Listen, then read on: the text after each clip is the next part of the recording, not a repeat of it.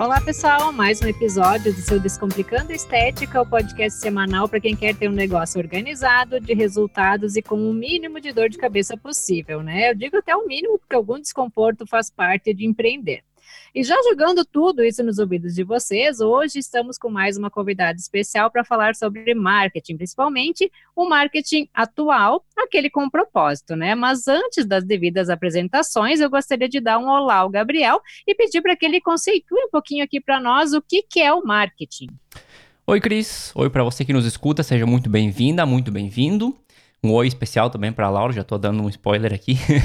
que maravilha poder contar com ela no nosso podcast. Faz tempo, né, que a gente queria fazer um programa mais específico de marketing e tá faltando essa especialista e que bom que ela tá presente aqui com a gente hoje. Passando por o que tu me perguntou no meu tempo de faculdade, não faz tanto tempo assim, tá? Faz o que uns 10, 12 anos. Se definia marketing com uma forma muito rasa, inclusive, né? Que era um processo de entender e atender as necessidades do cliente. Só que de lá para cá, obviamente, as coisas foram mudando. E muito se mudou por causa do ingresso massivo do mundo digital, né, que faz com que o comportamento de compra do cliente também fosse mudando. Então, a American Marketing Association define marketing como atividade, conjunto de instituições e processos para criar, comunicar, entregar e intercambiar ofertas que tenham valor para clientes, consumidores, parceiros de negócio e para a sociedade em geral. Já se a gente pegar o Philip Kotler, que é considerado o pai do marketing, acredito que a Lara vai poder confirmar isso pra gente, ele define como um processo social e de gestão pelo qual indivíduos e grupos obtêm o que eles querem e precisam, criando, ofertando e intercambiando produtos de valor com outros. Então, o que a gente pode ver é que, desde o processo lá de entender e atender até onde a gente está hoje, já se adicionaram várias etapas dentro do processo que eram realmente necessárias e dava mais ênfase porque realmente é o marketing. E também dando muita ênfase porque é a criação de valor, que é mais ou menos o que a gente vê hoje, principalmente nas redes sociais, né? Até no nosso próprio comportamento, se determinado perfil, página, o que for, não nos entregar algo de valor, dificilmente a gente vai ter um engajamento com elas. Nós vamos trocar essa ideia com a Laura, espero que ela já tenha pego o seu cafezinho, um chá, enfim, o que for. Porque eu tenho certeza que essa conversa vai render bastante por aqui. É isso mesmo, Gabriel. Eu acho sempre muito interessante saber toda a história por trás daquilo que a gente está conhecendo, seja uma pessoa, um produto ou um serviço, né? Quando eu olho um perfil de uma, de uma empresa, eu sempre fico curiosa por saber quem é uh, que tá, de quem é esse perfil, né? Quem é que está por trás desse negócio, como é que ele surgiu. Então, já dando a deixa do que a gente vai começar a abordar por aqui, eu gostaria de dar um olá também para Laura Buffon, ela que é especialista em marketing com propósito, para que ela se apresente aqui, então, para a gente já nos diga diga por que, que é tão importante que você apareça nas redes sociais do seu negócio. Olá, pessoal. Agradeço muito a Cris, ao Gabriel por estar participando do Descomplicando Estética. É uma honra para mim ter recebido esse convite. Muito obrigada, Cris, novamente. Me apresentando um pouquinho, eu me chamo Laura Buffon, sou especialista em marketing digital. Até uma honra, né, quando falo um especialista, porque eu sempre digo, especialista é aquele que vive se especializando, né, Cris? Tu na área da estética sabe muito bem como é isso, né? A gente tem que viver se especializando, estudando e entregando valor às pessoas. Como o Gabriel também falou, o marketing hoje em dia ele é sim muito voltado ao valor, à criação de valor, principalmente dentro das mídias sociais, que no momento que a gente está vivendo, né, é a nossa porta principal de entrada hoje para as empresas. E falando um pouquinho sobre aparecer na mídia social, a gente bem sabe, né, que às vezes quando a gente abre aquele history e começa a gravar, é um pouquinho complicado. A gente tem vergonha, a gente acha, né? São mais receios nossos do que do próximo mesmo, né? A limitação é muito mais nossa do que quem está nos assistindo. Mas a importância de aparecer, pessoal, na mídia social hoje é porque gera credibilidade, autoridade e identificação. A gente já passou daquela fase de conversar com robôs hoje em dia essa automação ela não é mais bem vista. Então a gente cada vez mais tem que aparecer na mídia social e mostrar ao que a gente veio, mostrar o que a gente está falando, por que, que a gente está falando sobre isso, o porquê que a gente escolheu essa nossa área de atuação e conversar com as pessoas, né, de modo real, mesmo que seja na mídia social. A gente tem que sempre lembrar também que falar com um profissional que mostra os, os procedimentos e que aplica, mas de forma, né, gente, cautelosa, lembrando que a estética a gente tem várias limitações, né, Cris, quanto a isso, mas a gente mostra que a gente entende sobre aquele procedimento, entende sobre aquele assunto, ou até mesmo sobre o produto que a gente fala, né? Então, esses são os pontos principais do porquê aparecer na mídia social. É a gente conversar realmente, se identificar com as pessoas que estão assistindo, o público que está acompanhando e gerando essa identificação. Cada vez mais a gente gera credibilidade e autoridade dentro das mídias sociais. Que maravilha. Acho que a gente até tá devendo um pouco nesse sentido, né, Cris? Que a gente aparece, digamos assim, entre aspas, aqui no, no nosso podcast semanal. Aparece porque a gente tem, obviamente, um programa de que é por voz, mas a gente tem dado pouco a cara para colocar de alguma forma no, no que é nossas plataformas de Instagram e de YouTube, no canal do YouTube principalmente. Mas é bom a gente reconhecer também que a gente tem esse, essa falta, digamos, e, e já tá dentro da nossa estratégia como ponto de melhor e algo que a gente quer fazer. Fazer essa questão de adicionar mais conteúdos visuais também a nossas plataformas. Com certeza vamos dar mais a cara também, né, pelo, pelo nosso Instagram e YouTube. Uh, e na questão da estética, claro, a gente tem o código de ética, onde que não permite algumas coisas, inclusive filmar o procedimento em si, mas nada te impede de dar uma pincelada, de mostrar os bastidores. Uh, isso é uma coisa que atrai a curiosidade, até faz com que a pessoa do outro lado se sinta um pouco mais, mais próxima, né, de, de ti, mesmo não estando ali dentro do teu negócio, não tendo chegado a ser teu cliente também. Uh, e Laura, como todos os negócios, né, as redes sociais também têm as suas evoluções, evoluções e vão mudando conforme o público. Uh, Para o meu entendimento, Antigamente era tudo muito separado, assim, ah, tu tinha o YouTube para vídeos, o Facebook para textos, para fotos, o Instagram ele era apenas uma galeria online de fotos, né? E hoje a gente percebe que está tudo misturado e as pessoas consomem todo tipo de conteúdo, assim como também elas vieram consumir mais os podcasts em função de, de elas não consumirem tanto os dados, né? Quando a pessoa está em trânsito e fica uma, uma forma fácil de tu absorver conteúdo.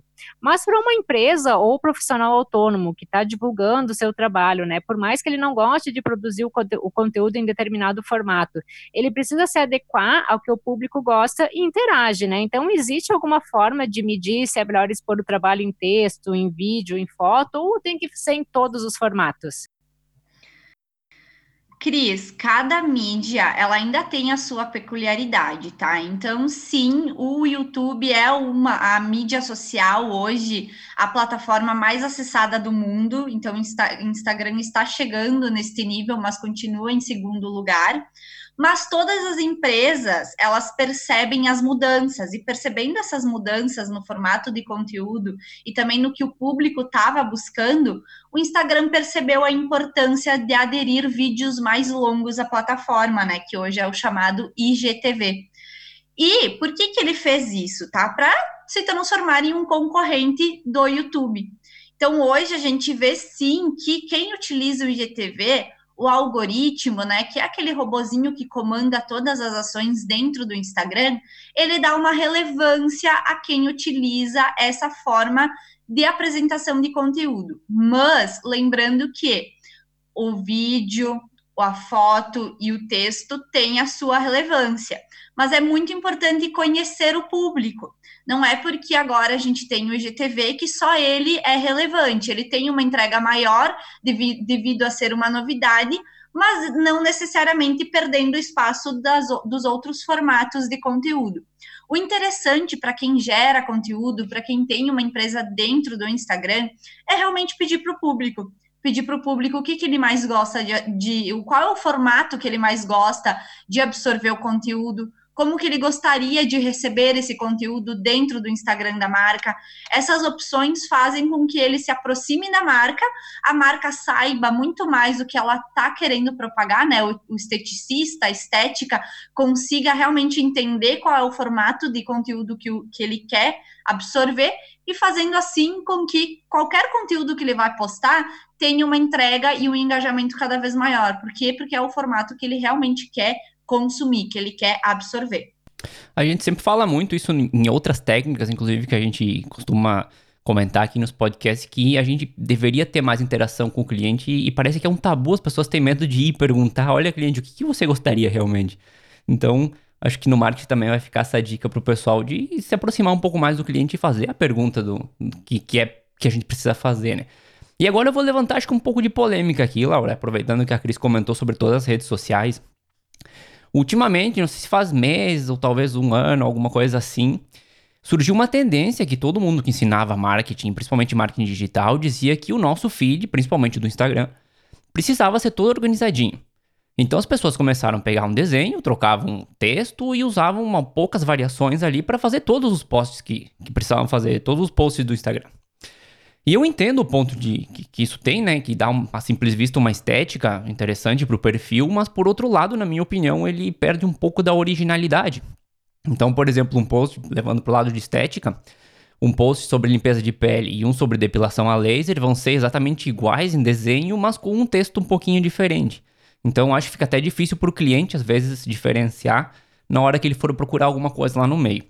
Então eu não sou muito fã dessa estratégia, mas eu sei que ela pode ser válida e ainda tem muita gente usando. Como que tu vê essa situação? Pessoal, eu acho que a estética ela é sim importante para uma percepção de organização do ambiente.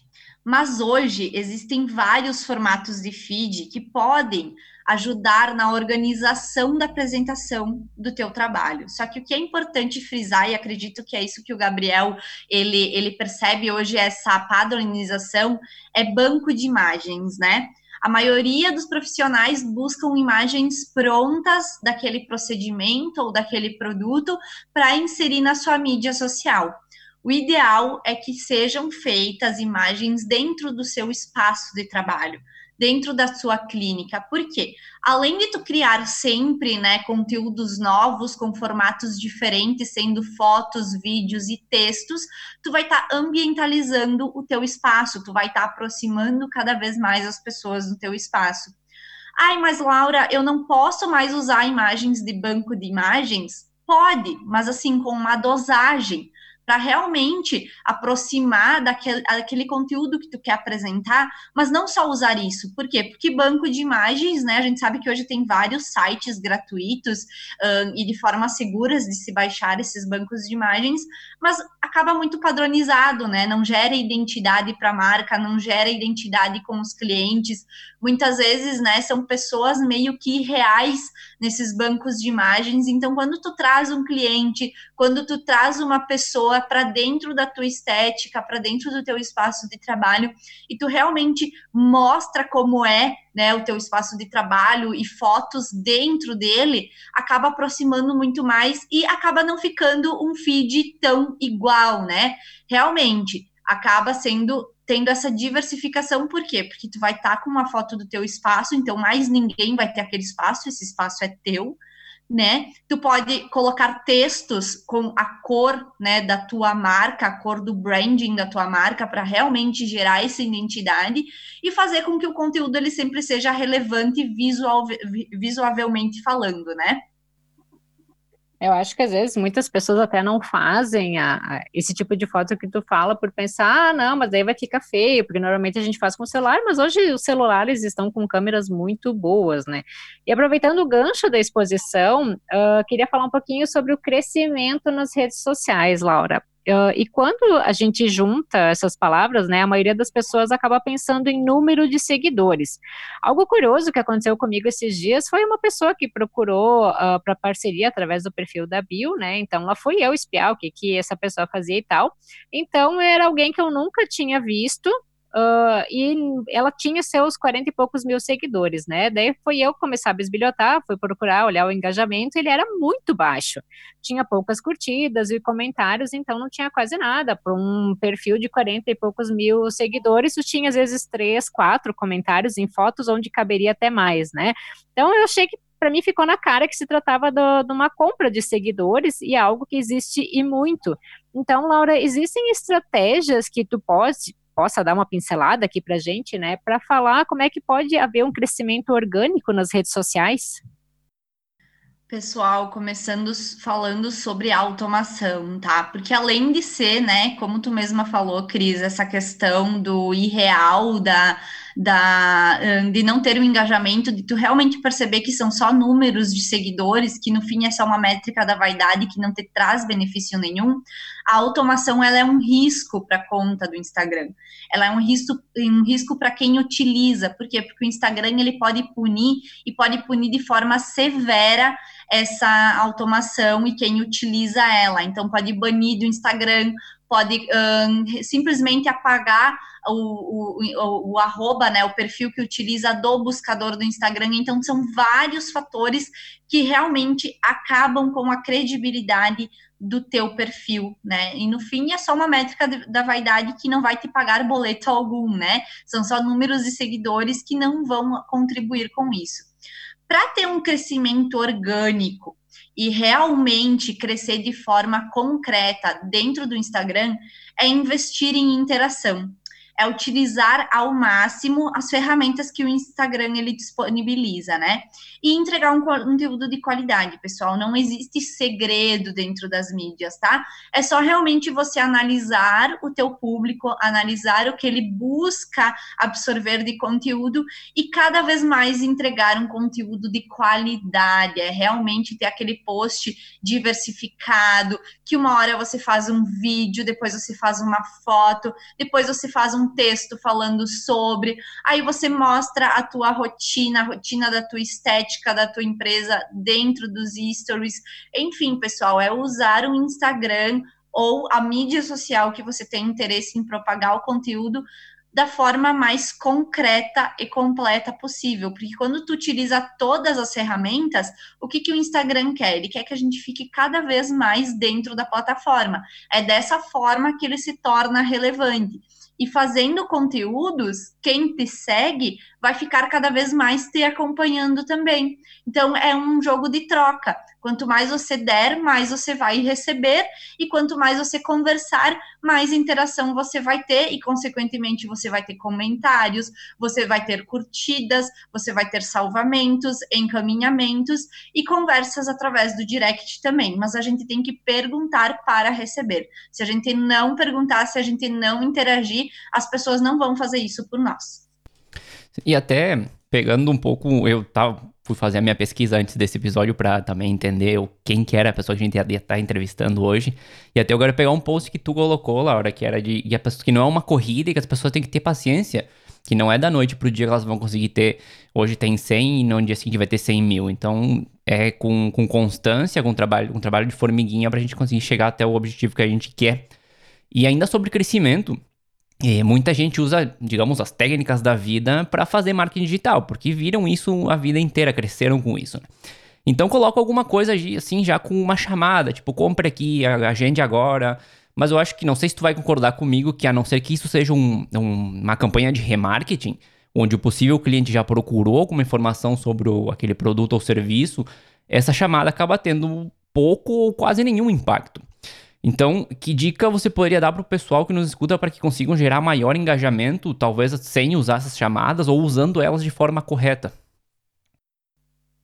Muito bem colocado, Gabriel. É justamente isso. As pessoas, né, as, quem administra uma mídia social, quem gerencia, muitas vezes está mais preocupado em gerar chamadas de ação que já envolvam com a venda do que realmente fazer chamadas de ação que envolvam para a interação, que envolvam a conversa. Então, como tu falou, né, essa questão da chamada do remarketing, né, para fazer para pessoas que realmente já conheçam a tua marca, os teus procedimentos, essa pessoa que ela já tenha uma conexão com a tua empresa, é muito bem-vinda. Por quê? Porque ela já vai ter esse conhecimento, já vai muito provavelmente estar interessada nesse teu produto ou serviço. Mas, o que, que a gente tem que fazer, tá? A gente tem que pegar um melhor caminho que é você ter um direcionamento dentro do Instagram, tá? Então, quando você for fazer uma chamada de ação voltada à venda, a gente tem que ter um link de acesso, tá? Dentro da bio do Instagram que realmente direcione ele para algum local, seja uma conversa no WhatsApp ou um link do teu site, né, para agendamentos ou para compra, mas não só fazer chamadas e muitas vezes também não direcioná-lo para a conversa, né? Fazer aquela chamada vazia, aquela chamada de ação que no fim não tem um ponto de chegada para a pessoa que está acompanhando. E o remarketing, pessoal, é importante frisar que ele tem nas mídias sociais um retorno muito mais favorável e preciso quando é feito no tráfego pago, tá? Por quê? Porque o tráfego pago ele consegue ter um, questões né, determinantes dentro da, da, do gerenciador de anúncios que a gente consegue ter esse acompanhamento de remarketing mais preciso, tá? Mas falando em tráfego orgânico, o melhor é cativar o público e sempre buscar ter uma conversa relacionada ao procedimento e ir desenvolvendo o interesse dele para a efetivação desse procedimento. Não adianta querer ficar toda hora largando, um, por mais que seja novidade, né? Você pode falar da novidade, mas fale além dessa novidade, fale além dessa novidade de procedimentos, para que a pessoa ela saiba o que, que é feito nesse procedimento, quais, quais são os processos dentro dele, para que realmente, quando chegar no momento dela se interessar pelo produto ou pelo serviço, que ela já tenha todo esse caminho mais mastigado, né? Não seja algo só jogado com a intenção de vender. Até porque o Instagram não é um portfólio de venda, ele é uma mídia social e deve ser tratada desta forma, né? Maravilhosas todas as, as colocações aqui. Eu estou pensando de vários perfis que eu já vi onde que é muito agende já sua avaliação, né? É muito focado em compra, compra, compra. Mas o que, que a gente percebe hoje é que tu tem que plantar muitas sementinhas para depois colher lá na frente, né? Um trabalho de, de formiguinha, de tu ensinar, de tu educar o teu paciente, de mostrar, eh, teu cliente, futuro cliente, mostrar como é que as, as coisas funcionam para realmente, no que tu fizer uma chamada de ação, ele tomar essa decisão decisão de entrar em contato contigo e, quem sabe, então, efetivar a compra, né? E eu acho que com isso a gente acaba já puxando para o nosso próximo tópico, que são os erros a evitar nas redes sociais. Então, além de comprar seguidores e também, digamos, de além de não fazer panfletagem nas, nas redes sociais, não usar o Insta como uma, uma um panfleto online, né? Uh, o que mais que os nossos ouvintes aqui, o pessoal que ouve o Descomplicando, não deve fazer de jeito nenhum, Laura? Então, pessoal, alguns erros básicos, como a Cris já falou de alguns, né, que é a automação, é não editar. Isso muita pouca gente sabe, tá, pessoal? Então, se atentem para vocês não cometerem esse erro. Esse erro ele é geralmente cometido por falta mesmo de conhecimento, que é editar a publicação depois que ela foi postada que, que acontece, né? Muitas vezes a gente posta, vê lá que o texto não ficou do formato que a gente queria, que a imagem também, a gente esqueceu de marcar alguém, enfim, né? Ficou faltando alguma coisa na publicação. O que, que acontece? Quando a gente altera, quando a gente clica em editar, o Instagram, o algoritmo do Instagram reconhece que essa publicação ela já foi entregue para todas as pessoas interessadas. Então ela barra essa, essa propagação dessa publicação. Então, pessoal, sempre que vocês forem publicar, se atentem a ter tudo realmente bem colocado e se tiver algum erro, paciência, mas não busquem editar logo depois de postar, porque senão teu engajamento, teu alcance, ele vai ser muito menor, tá? Outro erro bem importante que vocês não devem cometer é não medir os resultados dentro da plataforma, tá? Por quê? Porque sem medir, a gente não sabe onde a gente está acertando ou onde a gente está errando. Então, quem utiliza o Instagram como forma profissional, forma comercial, a gente tem vários indicadores, né? Como o enviar, o salvar, o curtir, como eu já falei aqui antes. E esses indicadores, dependendo da do engajamento, da interação e da ação das pessoas dentro de cada um deles, a gente consegue medir quais são as publicações que a gente realmente tem mais, as pessoas, o público tem mais interesse, quais são as que menos tem, e essas que menos têm, o que, que eu estou fazendo de errado que eu possa mudar, né, e melhorar ah, eu postei uma foto e não tive tanto engajamento, tanto interesse quanto eu tive em vídeo. Então, nesses resultados, a gente também consegue medir qual é o formato que a gente vai apresentar para o público e que ele realmente vai ter interesse, tá? Outro erro muito comum é não conhecer o público. Eu sei, né, que na estética a gente tem um público bem abrangente, dependendo da estética. Mas é importante que a gente fale com cada público como qual, né? Falando de pessoa para pessoa. Se tu tá falando hoje sobre um procedimento que é feito por uma pessoa de 15 a 20 anos, a gente não deve lidar da mesma forma e falar da mesma forma quando for uh, um procedimento de uma pessoa de 40 a 45 anos. Por quê? Porque a forma de comunicação ela muda. E mudando, né, a nossa vida mudando, a nossa percepção muda também, então o público muda. Quando você for fazer um conteúdo voltado a cada faixa etária, principalmente dentro do teu perfil, tente sempre se aproximar à vida, né, ao cotidiano daquele público, da faixa etária daquele público, para que realmente esse direcionamento ele seja mais preciso. Esses são alguns erros, pessoal, que geralmente são bem cometidos e que as pessoas, na maioria das vezes, cometem sem nem saber, né? Então, eu acho bem importante frisá-los. Olha que legal. Eu já vou passar lá nas redes sociais que eu costumo dar uma administrada e, e fazer esses ajustes que a Laura está comentando. E para fugir um pouco do digital, até a gente acabou entrando um pouco nesse assunto agora, nessa última resposta, que tem sido a base da nossa conversa até agora, mas enfim. A gente também tem o marketing tradicional, e que é o mundo das rádios, revista, jornal, televisão, para quem tem orçamento, obviamente. E o digital, é claro, ele é extremamente importante por ser grátis, então acaba sendo o foco da maioria das pessoas. Mas dentro da estética, e até a Cris aqui pode me ajudar, mas existe a possibilidade de atender pessoas entre 15 e 16 até sobre 70.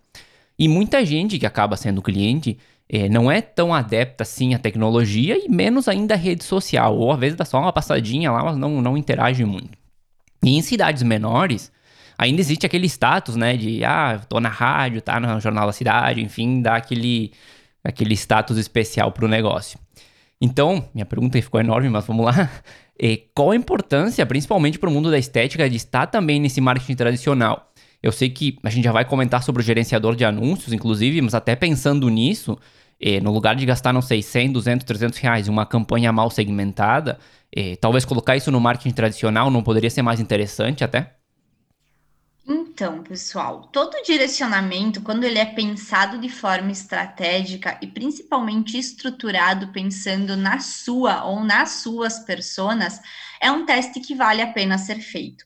O marketing tradicional, ele te abre portas incríveis e gera sim muita credibilidade mas se for feito de forma superficial, realmente não irá ter retorno, né? Então, assim, eu sempre falo, a gente tem que estar de mente e corpo em todo lugar que a gente está presente. Então, se a gente está na mídia social, que a gente se dedique e que a gente tenha, né, essa, esse esforço dentro da mídia social e nos outros canais da mesma forma, né? Tentar diversificar o conteúdo e ser o mais abrangente possível em qualquer local que a gente tenha que a gente esteja. Mas engana-se quando a gente fala que o crescimento orgânico também não tem custo específico, tá, pessoal? Por quê? Porque para a gente ter um crescimento orgânico também qualificado, a gente tem que sim buscar cursos, consultorias, enfim, embasamentos que nos levem a ter um diferencial. Mas a gente também tem muito perfil hoje que fala, né, nas mídias sociais sobre marketing, tanto marketing digital quanto marketing tradicional. Então, é muito bom a gente dar essa esmiuçada, você que tem interesse em desenvolver a sua mídia social, dar essa pesquisada para que realmente tu tenha esse retorno, mesmo sendo, né, gratuito, mas a gente também tem que levar em conta, né, pessoal, o nosso tempo. Então, tudo é investimento, tempo é investimento e, e o, o investimento específico em marketing também. Mas eu sou uma defensora muito assídua do marketing em geral, tá? Que é pensando no gerador de atração e até o atendimento pós-venda. Então, é no marketing em geral, é na parte do atendimento, na parte da comunicação através do WhatsApp, outro canal de comunicação que vocês também tenham, né? Que a empresa também tenha. Enfim, a gente tem que medir os nossos esforços e colocar ele em uma parcela de cada atividade para que realmente elas sejam muito bem estruturadas e tenham um retorno positivo mas o marketing tradicional ele é necessário. Não, não se enganem achando que o marketing digital vai ser o bote de salvação da empresa. Ele é um caminho, mas dentre tantos outros caminhos que a gente deve seguir também. Eu já senti o puxão de orelha aqui sobre estar 100% em tudo, né? Mas vamos melhorar para esse resto de ano. Laura, já te contei esses dias, né, que eu não tive uma experiência muito legal com o tal do gerenciador de anúncios. Eu quis fuçar lá sozinha, não soube selecionar certo o que eu queria, eu acabei gastando um valor, então, que não me trouxe nenhum retorno. Fiz tudo errado lá. Mesmo assim, eu sei que os anúncios patrocinados, quando bem feitos, eles geram resultados maravilhosos, não é mesmo? Sim, é muito importante, gente, frisar aqui que pouquíssimas empresas usam um gerenciador de anúncios no Brasil. Cerca de apenas 8% das contas comerciais o usam.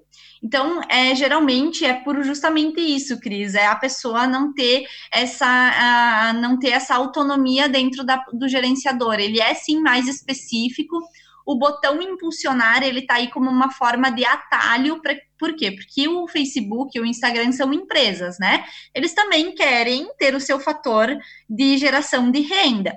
E uma forma, um caminho mais prático é o botão de impulsionar, só que ele não é adequado. Por quê? Porque ele não te dá tantas especificações e não consegue realmente impactar o teu público alvo, né? A tua persona, a quem tu realmente quer se comunicar. Hoje no mercado existem muitos cursos de profissionais, né, qualificados em tráfego pago que podem te ajudar. Mas a minha indicação como profissional é que toda vez que tu realmente vai querer investir em tráfego pago, porque sim, dá um retorno, como eu falei para você, só apenas 8% utilizam no Brasil, então quando tu faz esse tráfego pago da forma correta, a probabilidade de tu ter um grande desenvolvimento dentro dele nas mídias sociais e do teu anúncio, da, da, da, tua marca, ela tem uma propagação bem maior, é gigantesca. Mas que tu busque um profissional especializado.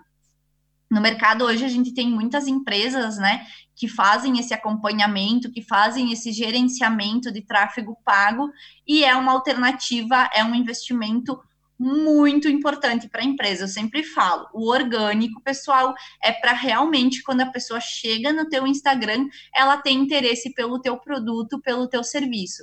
Mas para a gente conseguir abranger outras regiões de forma mais específica e num, num curto prazo de tempo, o tráfego pago ele é excelente. Maravilha, né? Cada qual com a sua especialidade. Fala aí, Gabriel. Não, eu cheguei a fazer um, umas especializações do AdWords direto no Google mesmo e realmente quando tu começa a se aprofundar na ferramenta, ela te permite fazer milhões de coisas que tu não fazia nem ideia de que, que dava para fazer, então é bem interessante. Então, como eu falava também, né, cada qual com a sua especialidade, especialidade é, Claro que é interessante a gente aprender, estudar sobre tudo, mas se tem o pessoal especializado em marketing, vão atrás e busquem o serviço desse, desse tipo de profissional, então, que trabalha somente com isso, que os seus resultados vão acabar sendo melhor. Mas para a gente já ir finalizando o nosso episódio de hoje, Laura, tu teria uma dica de ouro para nossos ouvintes, por exemplo, aquilo que não deve faltar de forma alguma em um perfil? Gente, o que não deve faltar é dedicação realmente a gente se dedicar, é sentar na cadeira e trabalhar. Não existe segredo no digital. O segredo é definitivamente a gente botar a mão na massa no sentido de buscar, procurar, até porque, gente, marketing digital não é receita de bolo. Então, a gente tem sim que testar, a gente tem que ter o conhecimento do nosso público, mas não tenha, como eu dizer, façam isto para que vocês tenham esse retorno. É realmente se dedicar é você se programar, você pensar, você analisar o seu público e se dedicar a criar conteúdo a ele. Não, não existe receita de bolo, então eu não tenho como dizer que, meu Deus, ou te passar um segredo de crescer no Instagram. O segredo é realmente a dedicação, pessoal. Então, quando você se dedica, você colhe sim os frutos dessa dedicação e são frutos muito bons. Olha que, que maravilha, porque a gente sempre fala isso nos, bate nessa tecla nos nossos podcasts que não existe receita de bolo para as coisas e também que não existe milagre. Hoje em dia a gente vê muita coisa no, no, no, mundo digital, inclusive em cursos em várias áreas, não só em estética, enfim, não só em marketing, não só em gestão, inclusive vendendo alguns milagres, eu diria, e a gente sabe que na verdade o milagre não existe, a gente tem que estar tá aí o dia inteiro colocando o nosso empenho, a nossa dedicação para que as coisas funcionem. Agora sim te devolvo a palavra, Cris. Não tem problema. Mas é aquilo que a gente fala realmente, né? Toda semana aqui, aquilo que a gente foca, que a gente trabalha direitinho e faz com honestidade, tende a crescer, né? Devagar, passinho de formiga, mas as coisas funcionam. funcionam. E Laura, para que as pessoas conheçam melhor, então, esse trabalho maravilhoso que tu faz, tu poderia deixar o teu perfil, outra forma de contato, da tua preferência, para quem está nos ouvindo, que possa chegar a ti também? Pessoal, para me contatar é só ir no Instagram, arroba Laura Buffon Marketing, ou lá no Facebook, Laura Buffon Marketing também. No meu Instagram tem o link na bio com o meu WhatsApp, então é só me chamar para a gente conversar. Qualquer dúvida que tu tiver, eh, você que está ouvindo, pode me chamar através do direct ou pelo WhatsApp também. Estou sempre à disposição. Na minha mídia social tem muito conteúdo relevante tem várias explicações, eu sempre busco ajudá-los, né, com o meu conhecimento em marketing, e esses são os canais que vocês podem me encontrar. Maravilha, a gente vai te marcar também, obviamente, quando a gente publicar o episódio, Laura, para que o pessoal possa ir diretamente pro teu perfil e conhecer esse trabalho que realmente é muito legal. E hoje acho que a gente vai ficando por aqui, né, Gris? Hoje sim, finalizamos mais um bate-papo muito legal com mais um especialista na sua área, né? Maravilha. Eu adorei também. Espero que a gente possa contar com a Laura em outros episódios mais a futuro, algumas coisas mais específicas a gente pode estar fazendo também, se ela tiver disponibilidade, claro. e e era isso. A gente vai ficando por aqui. A música de abertura do nosso programa é Feeling Good da. E claro que na próxima semana a gente vai estar de volta com mais um assunto interessante para você. Até mais, Cris. Até mais, Laura. Muito obrigado. Até mais, agradeço novamente a participação. Com certeza estarei presente em mais podcasts. Adoro falar de marketing, então para mim isso nunca é um problema. Até mais, pessoal. Agradeço novamente e é muito bom estar participando do podcast hoje. Também agradeço. Até a próxima semana. Beijo para todos.